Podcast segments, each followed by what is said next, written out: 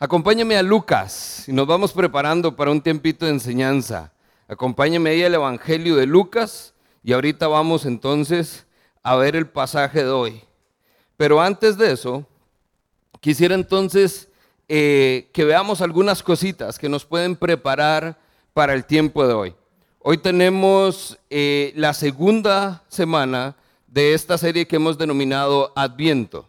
Adviento, una palabra que es muy de tradición, muy de religión, una palabra que nos lleva siempre al tema de la Navidad, pero lo hace simplemente porque los, lo sabemos o lo conocemos, pero no porque realmente estemos tomando un tiempo para preparar nuestro corazón para esa celebración que tenemos en Navidad.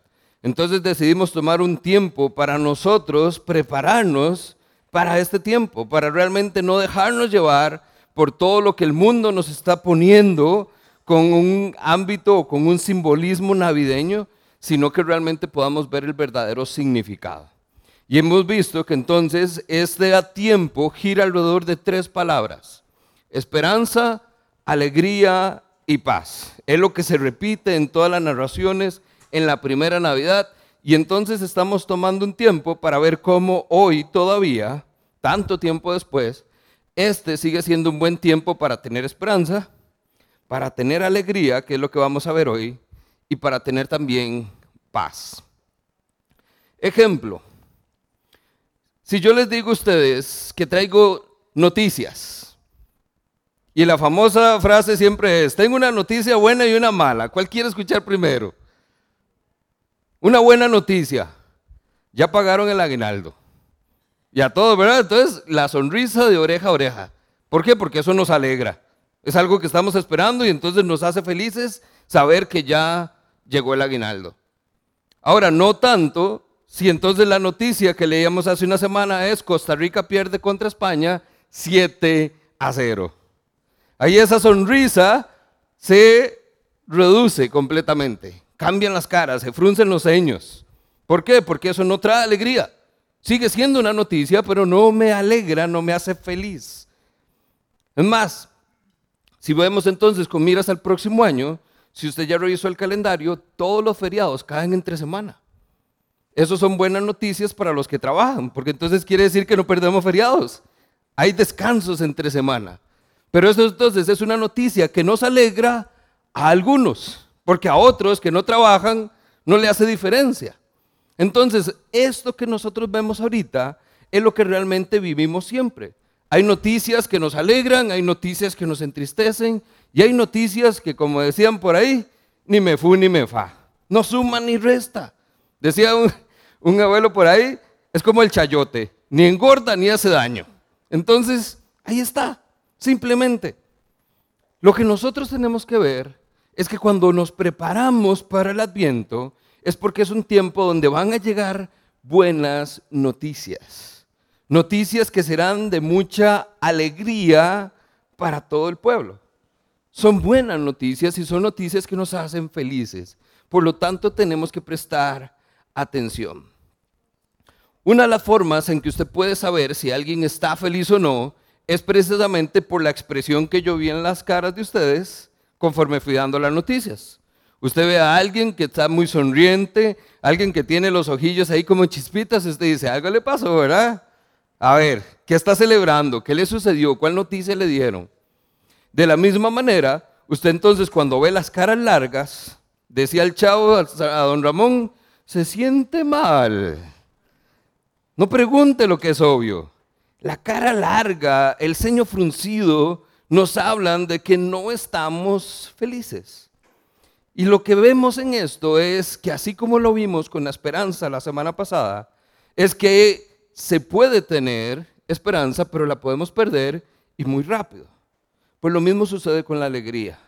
Podemos estar felices, podemos estar alegres, podemos estar contentos, pero depende de algo. Hoy podemos estar felices, mañana podemos no estarlo.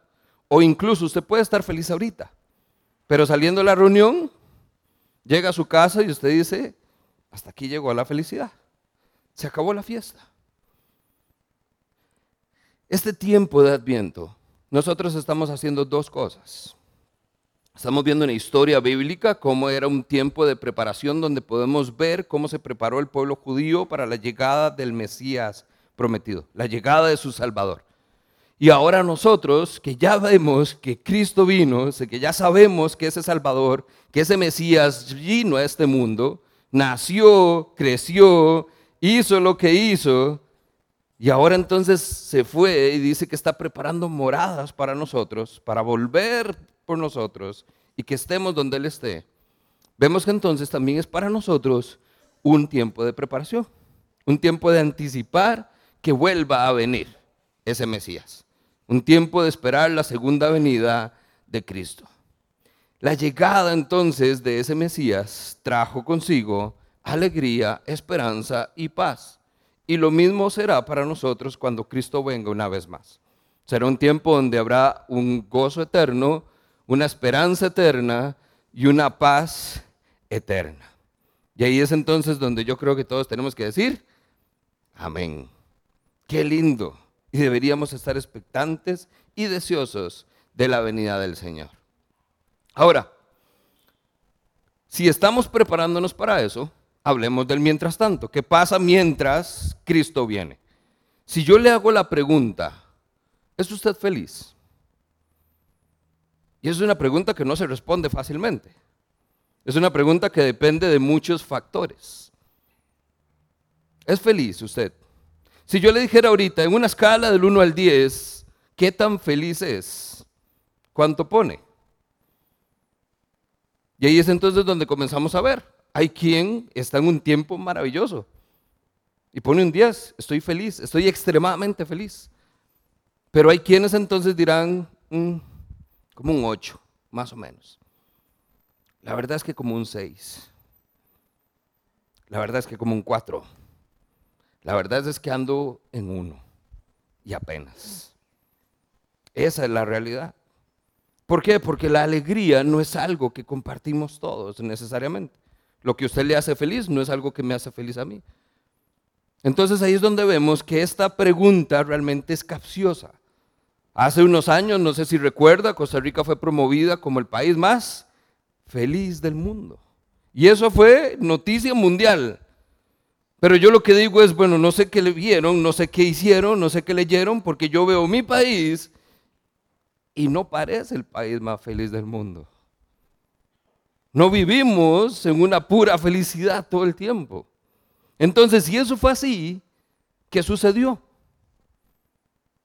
¿A dónde se fue esa felicidad? ¿Qué fue lo que pasó que hoy no podamos decir que somos felices? La segunda pregunta que le podría hacer es, bueno, si usted es feliz, más o menos feliz, ¿qué lo hace feliz? Y ahí entonces usted diría, bueno, mi familia, mis nietos, mis hijos, estar con gente que amo es lo que me hace feliz. Claro que sí. Otros dirían, bueno, me hace feliz el trabajo, me promovieron, hicieron un, un, ascenso, viene un aumento salarial, la entrega del aguinaldo. Claro que son cosas que me hacen felices. Otros entonces dirán, bueno, de ya tengo casita, tengo techo propio, eh, estoy comprando, voy a construir. Entonces, muchas de estas cosas vemos que la felicidad que puede realmente responder el qué me hace feliz comienza a caer en ámbitos o en esferas muy materiales o incluso en esferas muy personales. Sigue dependiendo entonces mi felicidad de algo o de alguien. ¿Y por qué perdemos la felicidad? Porque ese algo no es eterno ni para siempre, y ese alguien que está conmigo no siempre va a estar. Y entonces la alegría que hoy tengo, mañana la puedo perder. Pasa lo mismo que la esperanza. Y ya sabe a dónde vamos. Si yo entonces pongo mi esperanza en Cristo y sé que es una esperanza firme, porque está basada en una promesa, no en una circunstancia, y fiel es el que hizo la promesa de que iba a volver. Mi esperanza está firme, nadie me la quita.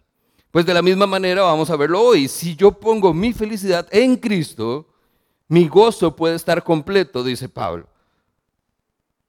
Yo puedo ser feliz si pongo entonces mi esperanza y mi alegría en alguien que no cambia, en una circunstancia que no va a ser diferente en algún momento o en alguien que eventualmente no me va a dejar. Ahí es entonces donde tenemos que cambiar de marcha. Ahora, antes de ir a la palabra, nuevamente, para que podamos ver bíblicamente, porque es que nuestra esperanza y nuestra alegría está en Cristo, también quiero hacer un pequeño paréntesis, porque estamos hablando de varios términos. A este punto usted ha escuchado alegría, ha escuchado gozo y ha escuchado felicidad. Y parecen lo mismo, pero no lo son. Entonces déjeme aclararlo un poquitito. La felicidad, el decir estoy feliz, depende de que algo suceda, es algo circunstancial. Usted entonces le dieron el trabajo, algo pasó, es bueno, es una buena noticia, me hace feliz, pero es circunstancial. Porque igualmente usted le pueden decir hoy, ya no vamos a continuar con sus servicios, lo despiden y es historia completamente diferente, totalmente diferente. El gozo, por su parte, es una decisión. Usted puede encontrar gente que está feliz aún en medio de circunstancias terribles. Gente que acaba de perder un ser querido y usted habla con ellos y dice, no, viera que hay mucho gozo en mi corazón. Estoy feliz, ¿por qué? Porque está en la presencia del Señor. Cosas que usted incluso dice que, que extraño, pero sucede, porque el gozo es una decisión. Yo decido ser feliz, yo decido tener esa alegría. Dos, la felicidad es algo externo, es algo que sucede, depende entonces de lo que esté a mi alrededor. El gozo es algo interno, el gozo tiene que ver con su carácter, el gozo tiene que ver con quién es usted y lo que Dios ha hecho en usted. Por último, la felicidad depende de un lugar, de un momento. Es decir, es temporal. La felicidad puede estar aquí o puede estar en su casa o puede estar en otro lado el famoso viaje a Disney. Dicen que ese es el lugar donde hay más felicidad que nunca. Usted está y está feliz ahí, pero luego regresa y se acuerda que se endeudó como por 3 millones de colones y tiene que pasar dos años pagando su semana feliz en este lugar. La felicidad es temporal y atada a un lugar específico. El gozo, sin embargo, es eterno. El gozo que nos promete la Biblia, el gozo que podemos experimentar en Cristo, es eterno. No está atado a un lugar, está atado a su corazón. Va con usted y le acompañará por siempre. La alegría entonces es un estado de ánimo, simplemente. Usted dice estoy feliz, estoy alegre. El gozo realmente hace referencia al ánimo, es cómo está su corazón. Y la felicidad dice que es un estado emocional nada más donde lo que hay es una sensación, una percepción de bienestar. Como me siento bien, digo, estoy bien, estoy feliz. Pero es temporal, está atado al lugar y depende de la circunstancia. Pregúnteme en 10 minutos y le digo si sigo igual. Esa es la diferencia. A este punto, ¿qué es lo que quiero decir? La alegría y el gozo es lo mismo. Son términos intercambiables. Incluso en la Biblia usted puede encontrar también júbilo o regocijo que son términos que hablan exactamente de lo mismo. Pero ninguno de estos es igual a felicidad.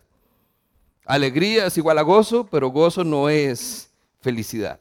La felicidad no es lo que está aquí en el tema. Dios no necesariamente quiere que seamos felices, a como usted y yo interpretamos la felicidad. Dios lo que quiere es que en usted y en mí haya gozo. Y ese gozo está en el Espíritu. Ahí es entonces donde vamos a ver cómo el gozo tiene una fuente, tiene un lugar, tiene algo de donde nace y donde yo lo puedo encontrar. La fuente del verdadero gozo es en el Espíritu Santo. Es más, usted quizás ya habrá escuchado que entonces un fruto del Espíritu es el amor y el gozo. Entonces tampoco es algo que le sale a usted en una piñata espiritual. Usted el gozo lo tiene, ¿por qué? porque el Espíritu está en usted y produce ese gozo.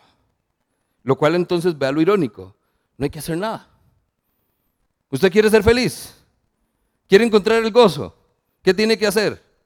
Nada, porque el gozo lo va a producir el Espíritu que vive en usted, que conforme haga su obra transformadora y regeneradora, usted va a poder ver que en su vida comienza a mostrarse el gozo. Es un fruto, sale de adentro hacia afuera por lo que Dios está haciendo en usted. No por lo que tiene, no por lo que hace, no por lo que podría querer hacer o tener, simplemente porque Dios está con usted. Por lo tanto, se ata esto a esa promesa de un Salvador, a ese Mesías prometido que todos entonces estaban esperando y que usted y yo también deberíamos anhelar que regrese. Porque sabemos que cuando Cristo vuelva, ese gozo va a ser completo. Ya no necesito nada, ya no necesito a nadie. Tengo a mi Señor conmigo. ¿Qué más voy a querer? ¿Qué no habrá en nuestra vida sino gozo?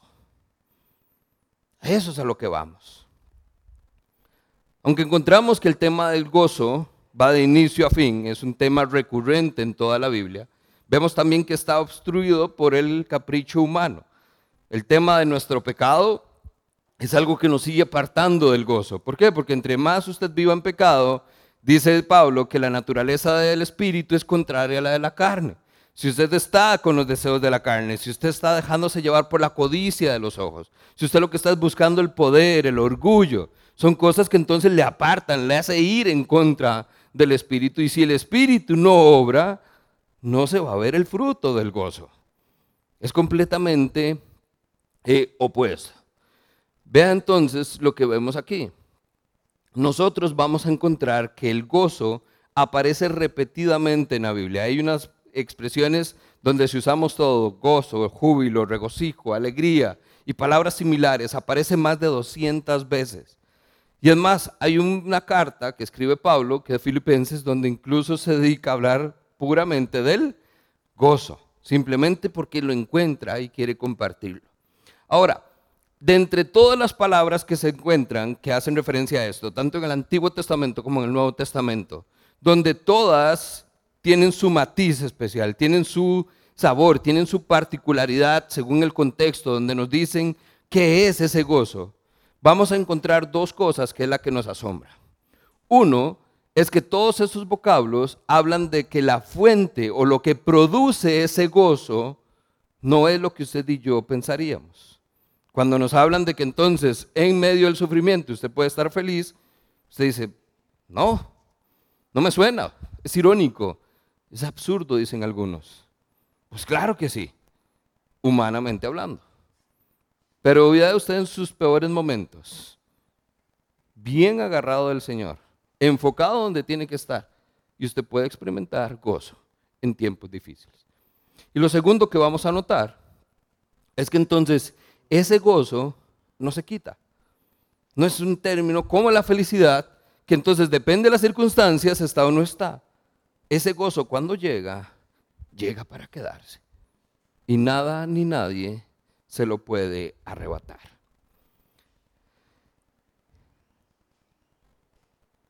Desde un principio, nosotros vemos que el pueblo de Israel fue un poco rebelde. Si usted se va a la historia, usted se va a dar cuenta cómo hay pasajes que muestran esa infidelidad del pueblo, esa, eh, ese comportamiento pecaminoso, esa desobediencia. Entonces, ¿por qué es que hablamos de la promesa de un Mesías? Porque se necesita un Mesías porque el pueblo está perdido y Dios quiere rescatarlo.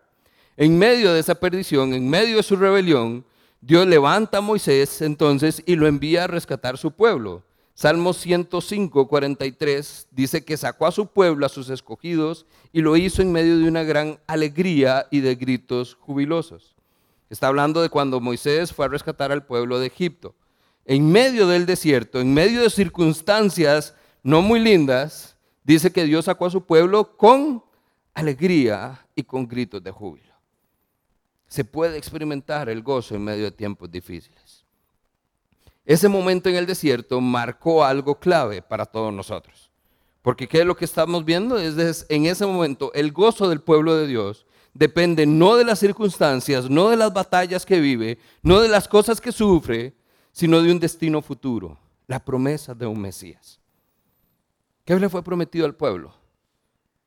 ¿Qué escucharon ellos? Los voy a llevar a una tierra donde se produce leche y miel. Los voy a llevar a una tierra donde ustedes llamarán suya, será su tierra. Después de que no han tenido nada, ustedes tendrán todo. Esa promesa es lo que les aferra a este momento.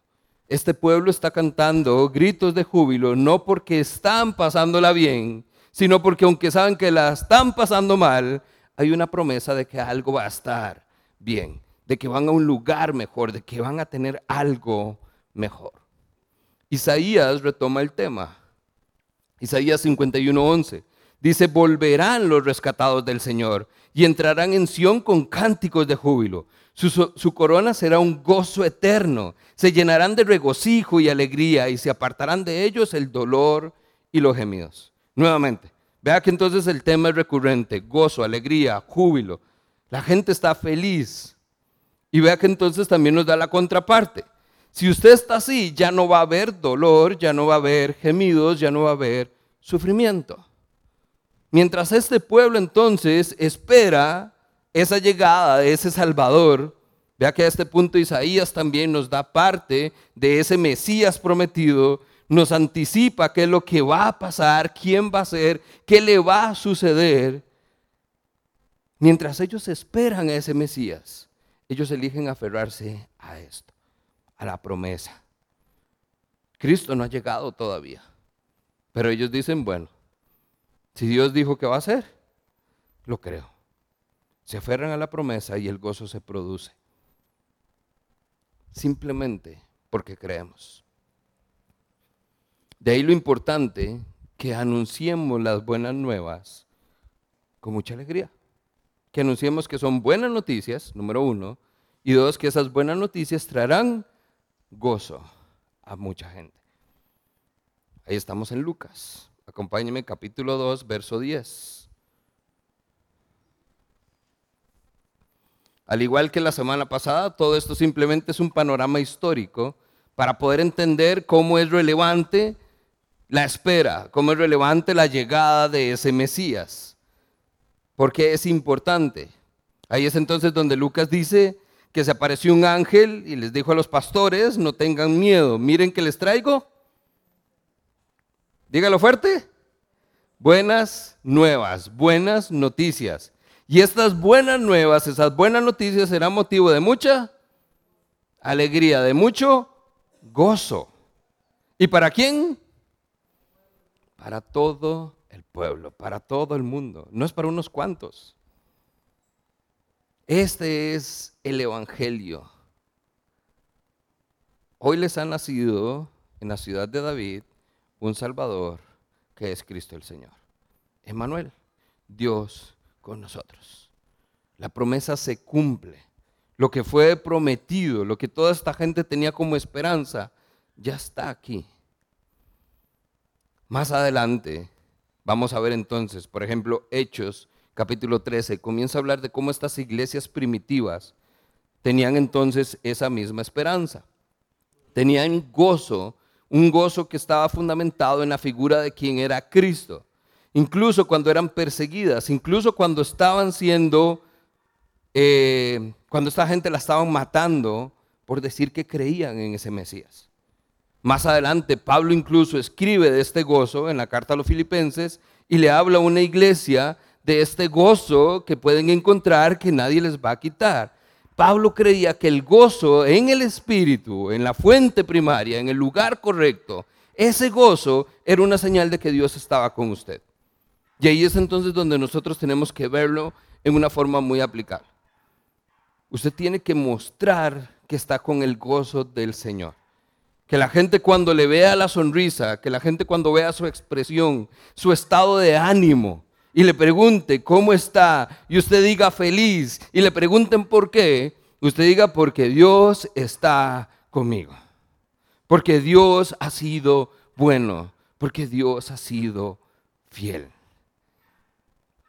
Pero es eso lo que usted escucha.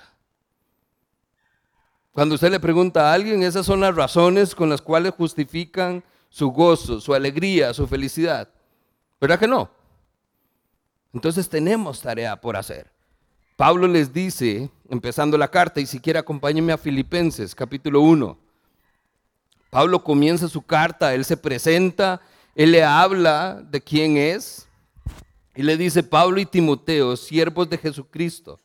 Dice Pablo, más adelante en el verso 3, doy gracias a Dios siempre que me acuerdo de ustedes, siempre en todas mis oraciones estoy rogando con gozo por todos ustedes. Esa es la introducción a la carta. Pablo lo que está diciendo es, cada vez que yo pienso en ustedes, filipenses, tiene mi corazón gozo. Esa es la introducción. Más adelante, capítulo 2, dele vuelta nada más a la hojita. Dice, sin embargo, me alegraré, aunque tenga que perder la vida, aunque la entregue como una ofrenda líquida a Dios, así como el fiel servicio de ustedes también es una ofrenda a Dios. Yo quiero, dice Pablo, que todos ustedes participen de esta alegría. Claro que sí, alégrense y yo me gozaré con ustedes.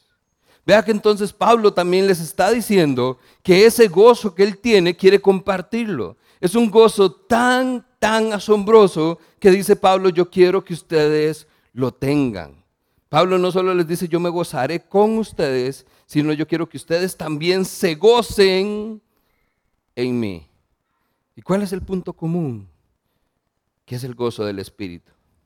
Capítulo 3, siga adelante, verso 1, mis amados, pase lo que pase, alégrense en el Señor. Vea qué lindo consejo.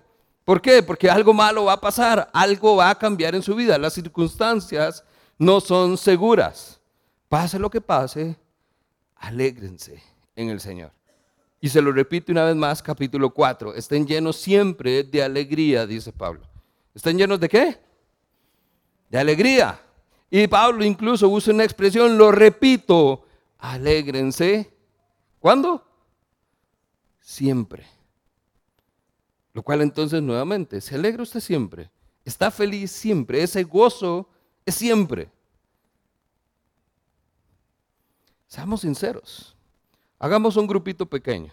Es más, dividámonos ahorita en grupos. Los pongo a conversar acerca de este tema. Pregúntense cómo están y usted mismo comenzará a ver en este lugar, entre nosotros, donde comienza a haber juicio, donde comienza a haber quejas, donde comienza a haber murmuraciones, y es que el hermano de ella me dijo, y es que la hermana de ella me hizo. Se da entre nosotros. No estamos alegres siempre, no es un gozo eterno, no es algo que siempre veamos, que estemos siempre llenos de alegría. Lamentablemente, si no estamos llenos de eh, si no estamos llenos de alegría, siempre va a haber espacio en nuestro corazón para amargura, para dolor, para resentimiento. ¿Entiende por qué el gozo es tan importante?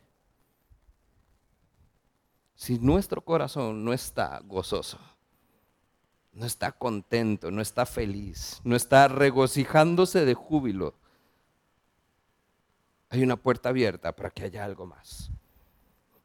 Y yo no sé ustedes, pero las noticias son muy buenas. Son noticias que son de mucha alegría para todos nosotros. Como para que entonces, en un tiempo como este, alguien le pregunte y usted diga, no estoy tan bien. Pobrecitos. Pobrecito el diablo, decía mi abuela, que no tiene quien le salve. Nosotros necesitamos de este Salvador. Necesitamos de este gozo. Y necesitamos encontrar una manera de alcanzarlo. Porque no quiero que terminemos nuestro tiempo amargados, descontentos, insatisfechos, pudiendo experimentar un gozo que es real. Tanto así que Pablo dedicó toda una carta. Pablo dedicó todas sus cartas, siempre una porción a hablar del gozo. Tanto que se desborda, que Pablo dice, todos tienen que saberlo todos tienen que experimentarlo y yo quiero que todos nos gocemos juntos. Porque es tan bueno que no lo podemos dejar pasar. Familia, dependiendo de dónde ponga su esperanza, encontrará con certeza el gozo y la alegría. Ojo, no necesariamente la felicidad, aunque puede venir como parte del combo, pero ciertamente alegría. Pero cuidado, al igual que la esperanza, dónde la está poniendo. Pero si la pone en el lugar correcto, en la persona correcta, la alegría puede ser suya. ¿Se puede ser feliz? Claro que sí. Claro que sí. ¿Pero de quién depende? De usted.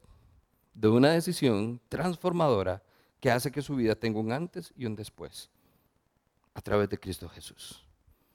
No ponga su felicidad en alguien más o en algo más, porque será temporal, será parcial y será arrebatada en algún momento. Pero el gozo que promete la Biblia es un gozo eterno. Así que permítame ahora llevarlo a la historia. Ese gozo está ahí, ya estamos, estamos viendo claro, lo prometimos, perdón, lo prometieron desde el inicio, lo encontramos desarrollándose a lo largo de la historia bíblica y ahora entonces hablemos de esa primera Navidad. Veamos cómo el gozo llegó en esa primera Navidad. Vamos a Lucas nuevamente, capítulo 1. Porque el gozo entonces está ahí. Algunos de nosotros podría decir, lo tuvimos y lo perdimos. La pregunta entonces es, ¿qué nos impide ser felices?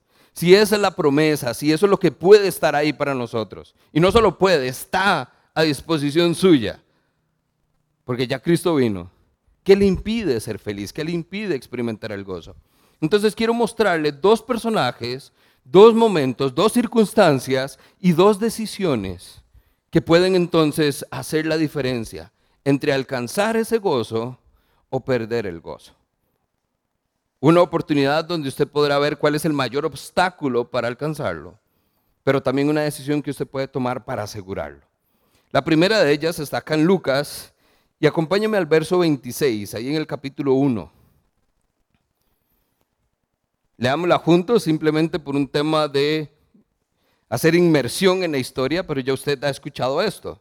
Dice que a los seis meses Dios envió al ángel Gabriel a Nazaret, a un pueblo de Galilea, a visitar a una joven virgen comprometida para casarse con un hombre que se llamaba José. ¿Quién era la virgen? María. Bien, estamos bien, ya conocemos la historia. La virgen se llamaba María, él se acercó a ella y le dijo, te saludo, tú que has recibido el favor de Dios, el Señor está contigo. Ante estas palabras, María se perturbó y se preguntaba qué significaba esto. La Reina Valera me encanta, perdón, la nueva traducción viviente dice en el verso 29, confusa y perturbada, María se preguntaba cómo eran estas cosas. Esto es lo que normalmente traen las noticias a veces, confusión y temor. Dice entonces que el ángel le dice, verso 30, no tengas, ¿qué? Miedo. Ojo, no tengas miedo. Esta es una frase que es interesante. Toda la historia de la Navidad, tanto en Lucas como en Mateo, mencionan al menos 8 o 10 veces la palabra alegría. Por eso entonces estamos hablando de felicidad. Por eso entonces usted dice feliz Navidad. Por eso entonces es tiempo de celebración, de alegría, de esperanza, de gozo. ¿Por qué? Porque hay esas cosas en la historia.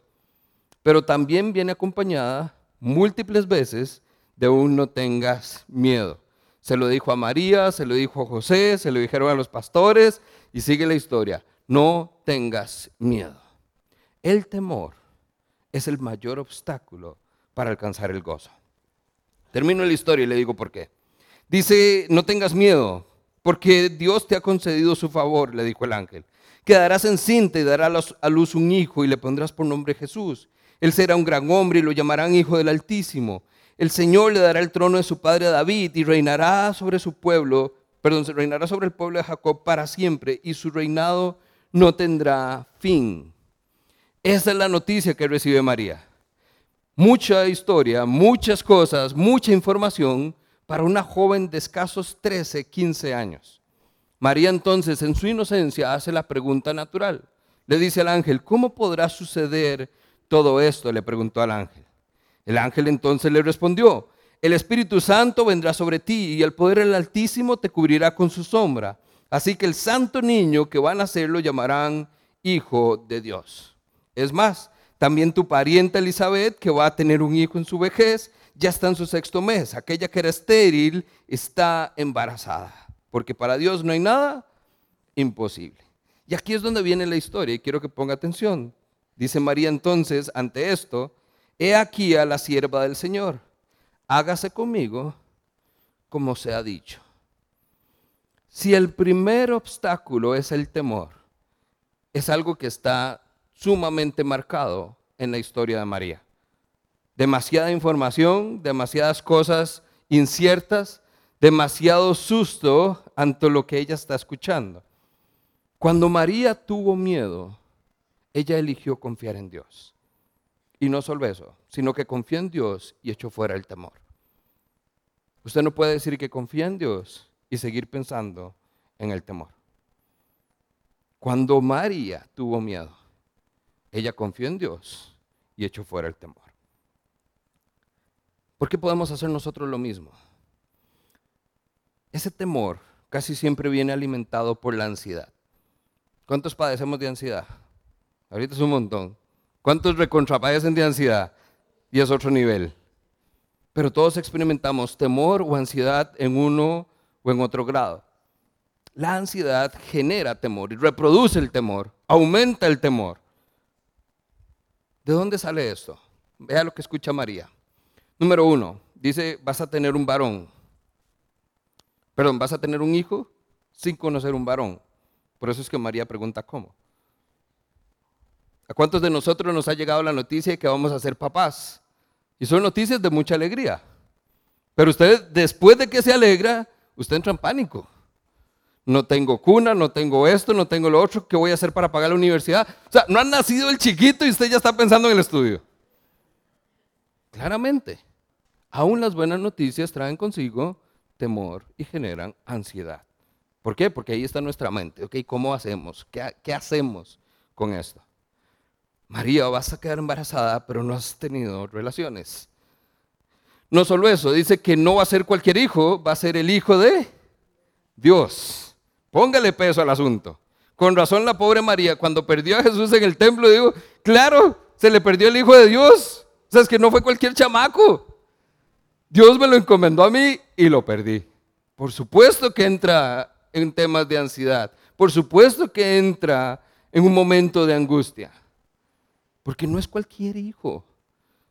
Para los que ya somos padres, sabemos que no son nuestros, están prestados, son una bendición de Dios. Pero el Hijo de Dios, esa es otra historia. Número tres, dice que entonces va a criar a alguien que tiene un peso sobre sus hombros. Es el Mesías prometido. Su hijo es el que todo el pueblo espera. Su hijo es el Mesías que se ha profetizado durante mucho tiempo. Es más, durante el que por 400 años todo el mundo está esperando.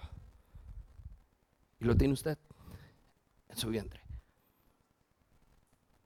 No soy mujer para decir que se siente, pero tocarse la pancita y decir, el Hijo de Dios está aquí, híjole, presión, ansiedad, claro que sí.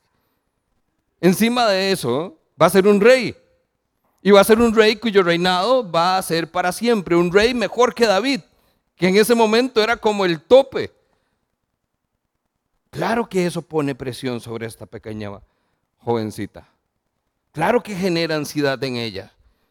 Confusa y perturbada, dice entonces María pregunta, ¿cómo va a pasar? Y el ángel le da la explicación, pero ojo lo que hace, le genera más ansiedad, porque le dice, el Espíritu Santo va a venir sobre usted habla de que la gloria de Dios, el Shekinah, es la palabra que se usa ahí, es la misma que se usaba para describir cuando Moisés iba a la montaña y Dios descendía a hablar con él. El Espíritu Santo va a venir sobre usted y se va a posar sobre usted. Y además le dice que Dios está haciendo milagros. Su parienta, que era estéril, ya está embarazada y está en el sexto mes. ¿Qué es lo que escucha María? Hay un poco de cosas espirituales, sobrenaturales sucediendo alrededor de esta noticia. Eso no le da a usted paz. Eso aumenta su ansiedad, su temor y usted dice, ¿y aquí qué? La pobre María solo la mandaron a la pulpería a traer algo y llega a la casa confusa y perturbada porque no sabe qué acaba de pasar. Pero su reacción no lo dice todo. Aunque las circunstancias nos asusten, aunque no entendamos el por qué, aunque no sepamos qué está pasando, podemos confiar en Dios como lo hizo María. No dice que María tuvo medio día para responder. No dice que el ángel le dijo, María, vaya, piénselo, pida consejo y viene y me dice a ver qué le parece. No, inmediatamente ella escucha la noticia, escucha la explicación y ella responde, he aquí la esclava del Señor, hágase conmigo según él quiera, que se cumpla su voluntad y no la mía. ¿Cuántos de nosotros hemos tenido una expresión similar? ¿Cuántos de nosotros realmente nos hemos sometido a Dios donde sabemos que las circunstancias están llenas de temor, generan ansiedad, estamos confusos, no entendemos, pero yo le digo, Señor, la verdad no importa, yo estoy tranquilo, confío en usted. No, yo entro en pánico. Yo quiero salir corriendo, tengo tres noches de no dormir. Hasta que me acuerdo, sí, tengo que confiar en Dios. Bueno, Dios, aquí está. Pero ese es el típico, ¿verdad? Donde usted nada más agarra a Dios, aquí tiene. Llévese mi carga, Dios. Usted no la suelta. Confiar en Dios es creerle a Dios, poner su esperanza en Él, que Él dijo que iba a hacer algo, y usted simplemente se sienta y espera. Recuerde, Adviento es un tiempo de espera. Y la espera es paciente. Y en la espera, usted disfruta, usted se alegra, usted encuentra gozo. Pero tiene que confiar en el Señor. La segunda historia, vamos a Mateo. Lucas la narra ahí seguidito, pero Mateo nos da un poquito más de detalle. Entonces acompáñenme a Mateo 1.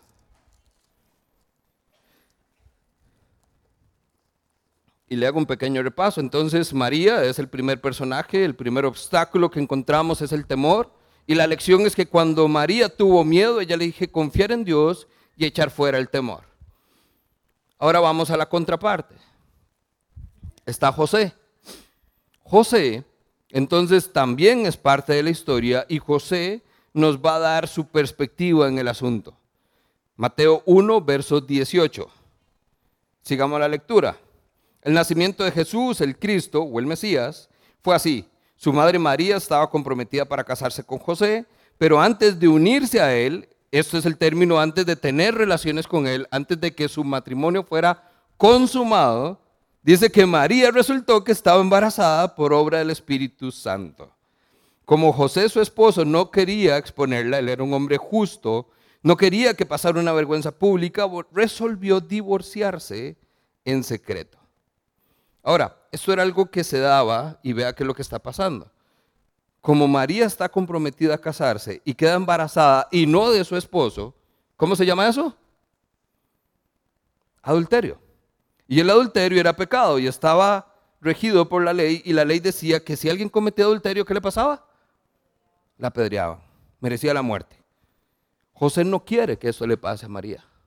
José está lastimado. José pasa por lo que quizás algunos han pasado o por lo que algunos deseamos nunca pasar. Una traición, una infidelidad. Pero entonces, aún así, aún en medio de su dolor, José ve a María todavía con amor. No la quiere exponer en público, no quiere que esto pase. Y dice que entonces resuelve divorciarse de ella en secreto. Dice entonces verso 20. Cuando él lo estaba considerando, se le apareció un ángel en sus sueños y le dijo, José, hijo de David, no temas, palabra clave otra vez, recibir a María por esposa, pues ella ha concebido por obra del Espíritu Santo. ¿Qué quiere decir el ángel? No fue cuento. Yo sé que suena un poco difícil de creer, ¿verdad? Recuerde que a este punto, cronológicamente, María, después de quedar embarazada, va a visitar a su pariente Elizabeth, está fuera aproximadamente cinco meses y cuando regresa, regresa con pancita. Y le dice, José, estoy embarazada del Espíritu Santo. Esa es la reacción. ¿Qué va a hacer usted? ¿Cuál espíritu? Tráigame espíritu para conocerlo. Es puro cuento. Y el ángel le dice a José, no es cuento. Esto fue lo que sucedió. Fue lo que María escuchó y ahora es lo mismo que José escucha. Es una sola versión, no hay pie para que entonces se malinterprete, estamos todos en la misma página. Dice, eh, le darás a luz un hijo, verso 21, le pondrás por nombre Jesús, porque él salvará a su pueblo de sus pecados.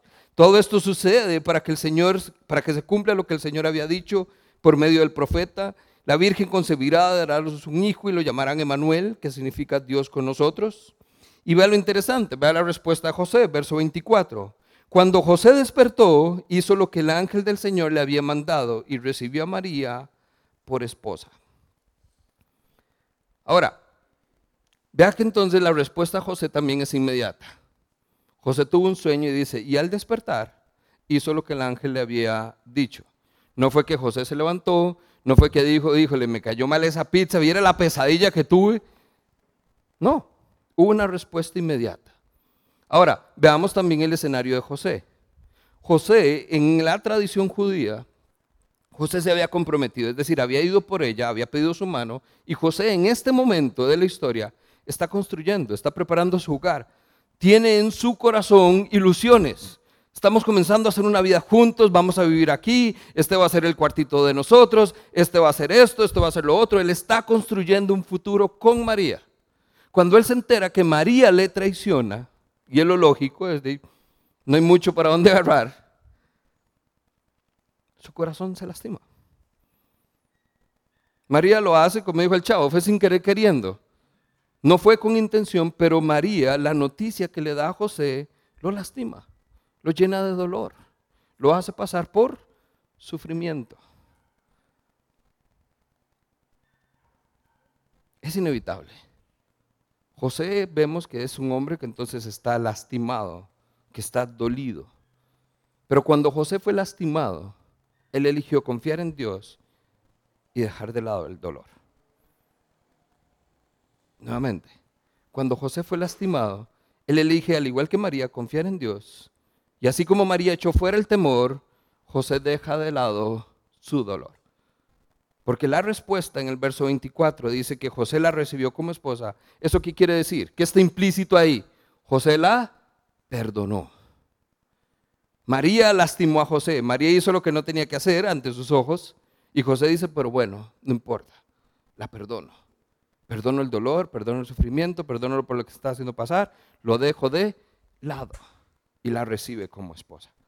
En otras palabras es, le extendió gracia. Le extendió gracia y dejó de lado su temor. Aquí es donde entonces tengo naturalmente que hacerle la pregunta. ¿Ha sido usted lastimado? Fuertemente. No levantemos manos para no echarnos al agua. O tendría que hacerle la pregunta más incómoda. ¿Ha lastimado usted a alguien a ese punto, a ese nivel? Pero aquí la pregunta que realmente deberíamos hacernos es, ¿y dónde está su dolor? ¿Qué ha hecho usted con ese sufrimiento? ¿Ya perdonó? ¿Ya lo dejó de lado? ¿O todavía está ahí en su corazón, echando raíces de amargura? Esas son historias donde usted conoce, y es que viera que me topé a fulanito, ni me hable de aquel tal por cual porque no lo soporto. Eso, eso no es perdón. Eso no es que usted ya olvidó la situación. Y eso que pasó hace 20 años, ¿verdad? Pero está fresco el dolor. ¿Por qué? Porque el dolor sigue ahí, el sufrimiento sigue ahí. ¿Por qué? Porque no lo he dejado ir. Porque no he experimentado el verdadero perdón, porque no he extendido la gracia. No, pastor, si usted no sabe lo que me hizo, esa persona no merece el perdón. Noticias, usted tampoco. Ninguno de nosotros merecíamos el perdón. Y aún así que hizo Jesús, nos extendió su gracia, su amor y su perdón. Entonces piénselo dos veces antes de decir que alguien no merece ser perdonado por lo que cometió porque ninguno de nosotros lo somos.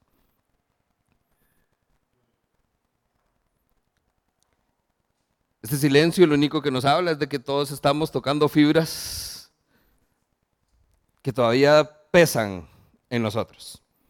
Pero recuerde que estamos hablando de alegría y de esperanza. Entonces nada más aguante conmigo dos minutos para poder cambiar ese sentimiento que hoy tenemos. Para que usted pueda, la persona que ya tiene en su mente, cuando estamos hablando de esto, que usted lo pueda sanar, que lo pueda entregar y que pueda encontrar alegría y gozo el día de hoy. Terminamos entonces.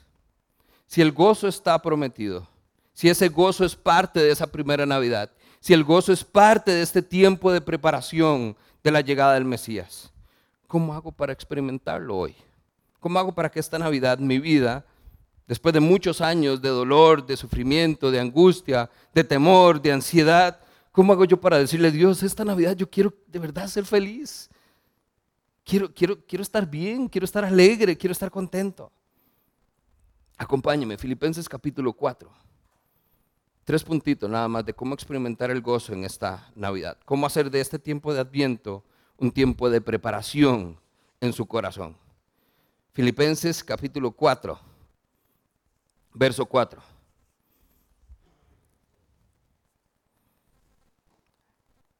Dice Pablo, estén siempre llenos de alegría. ¿A dónde?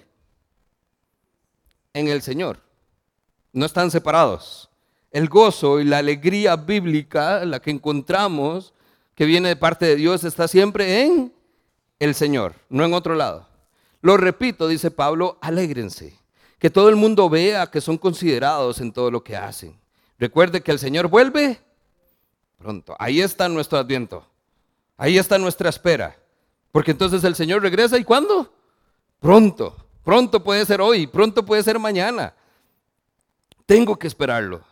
Y dice entonces Pablo, no se preocupen por nada. Es decir, no tengan temor, no tengan ansiedad.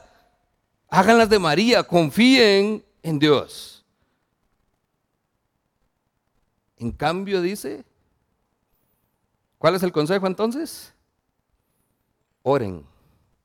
Díganle a Dios todo lo que necesitan y además denle gracias por lo que Él ha hecho. ¿Cuál es la forma de experimentar el gozo en esta Navidad? Número uno, ore y dé gracias. Parece entonces que estamos hablando como de bases, fundamentos cristianos. Pero es que muchas de nuestras vidas no son vidas de oración y de gratitud. Haga un recuento de sus oraciones. ¿De qué están llenas? De preocupación, de temor. Señor, es que por favor haga algo. Señor, ya no aguanto más. Señor, estoy desesperado. No, oraciones de gratitud. Oraciones donde usted ve la bondad de Dios, la fidelidad marcada en los pequeños detalles en su vida. ¿Quiere experimentar el verdadero gozo? Ore y dé gracias. Número dos, acompáñeme a Juan capítulo 15. Este capítulo, recuerde, es el famoso capítulo de la parábola eh, o la historia donde Jesús dice que Él es como una vid. Es el capítulo de permanecer, así se le conoce. Es de permanecer en amor, de permanecer en Cristo. Dice, si yo soy la vid, permanezcan en mí y esos pámpanos no serán cortados. Ese es el contexto en que estamos viendo este consejo de hoy. Dice Juan 15, verso 9. Así como el Padre me ha amado a mí, también yo los he amado a ustedes. Permanezcan entonces en mi amor. Si obedecen mis mandamientos, permanecerán en mi amor, así como yo he obedecido los mandamientos de mi Padre y permanezco también en su amor. Y vea lo que dice el verso 11. Les he dicho estas cosas para que tengan mi gozo, mi alegría. Y además, así su alegría será completa. Dice Jesús, les digo estas cosas para que tengan mi alegría, la alegría, el gozo del Señor, para que su alegría sea completa. Precioso. Y este es mi mandamiento, dice, ámense los unos a los otros como yo los he amado. Vea que entonces, ¿qué está hablando Jesús? De vivir en obediencia. ¿Quiere permanecer en ese gozo? ¿Quiere tener la porción de gozo del Señor? ¿Quiere que su gozo sea completo? Obedezca mis mandamientos, dice Jesús, así como yo obedecí los mandamientos de mi Padre. Porque así permanecerán en su amor. Viva en obediencia. Ah, pero es que es demasiado difícil, es que es demasiado complicado, es que... Yo sé, no dijimos que iba a ser fácil, pero es una forma de experimentar el gozo. Haga las cosas bien, póngase al día con Dios, haga lo que ante los ojos de Él le agrada y le glorifica. Y usted comenzará a ver el gozo de Dios en su vida. Número 3, vamos a Romanos capítulo 5. Romanos capítulo 5, verso 3 en adelante.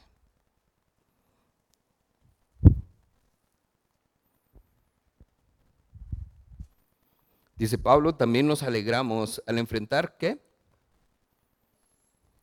Pruebas. ¿Y al enfrentar qué? Dificultades. ¿Y al enfrentar qué? Tribulaciones. Dice, alegrémonos cuando enfrentamos estas cosas, porque sabemos que nos ayudan a desarrollar resistencia y la resistencia desarrolla firmeza de carácter y el carácter fortalece nuestra... ¿De qué hablamos la semana pasada? de esperanza. Y ahora vemos que la alegría, el gozo, va a hacer que se produzca en nosotros una resistencia que ayuda a que se desarrolle un carácter y ese carácter va a hacer que nuestra fortaleza, perdón, que se fortalezca nuestra esperanza en Cristo. ¿Ve cómo esto está amarrado? La esperanza trae consigo gozo. El saber que el Salvador viene son buenas noticias de mucha alegría para todo el pueblo. ¿Quiere experimentarlo? Número tres, confíe en el Señor. Confíe en estas cosas. ¿Por qué? Porque pasar tiempos difíciles no es fácil. Pero tiene que confiar que son tiempos de prueba donde se va a fortalecer su fe y donde se va a fortalecer su esperanza en Cristo. Y fiel es el que hizo la promesa y la esperanza está basada en que Dios va a hacer lo que dijo que iba a hacer. Número uno, ore y dé gracias. Número dos, viva en obediencia. Y número tres, confíe siempre en el Señor. Amén.